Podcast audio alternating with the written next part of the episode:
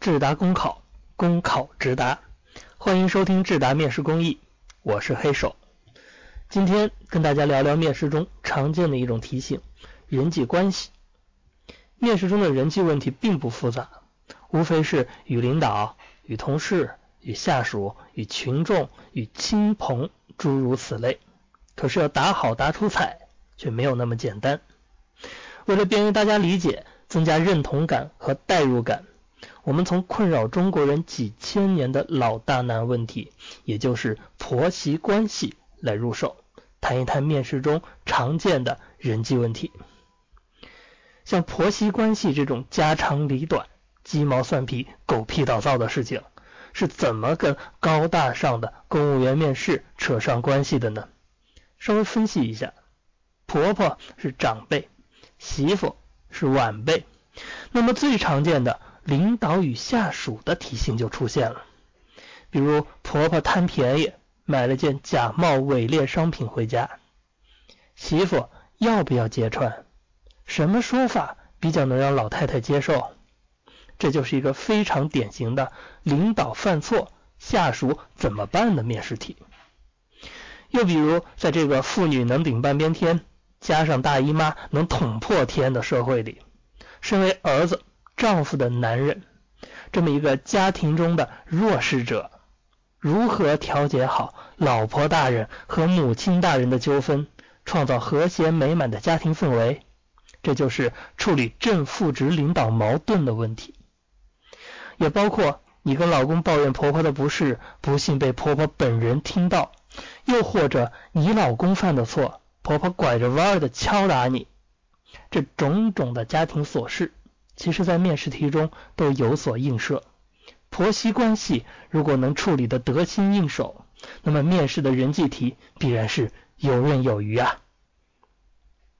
那么，婆媳关系究竟如何处理？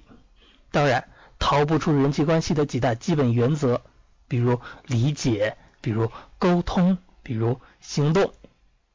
就拿理解来说，知易行难啊。你觉得自己很开明？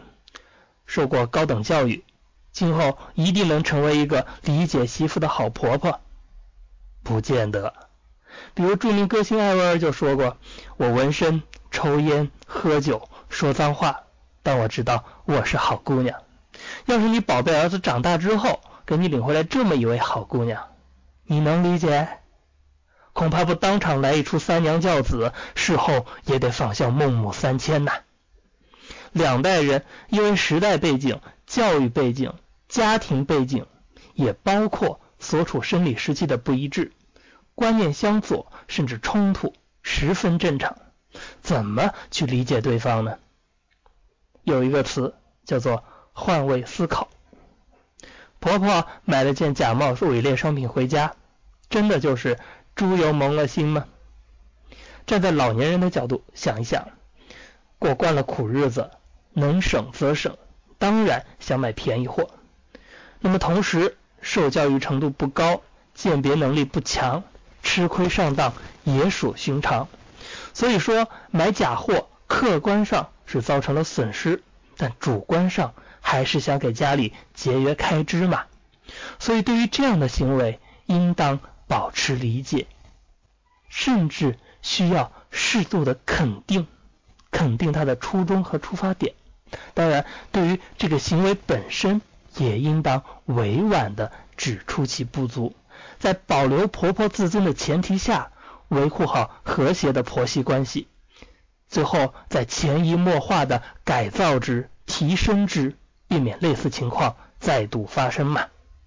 好的，时间关系，先说到这里，更多精彩面试内容尽在 YY 频道五六七七九六六三。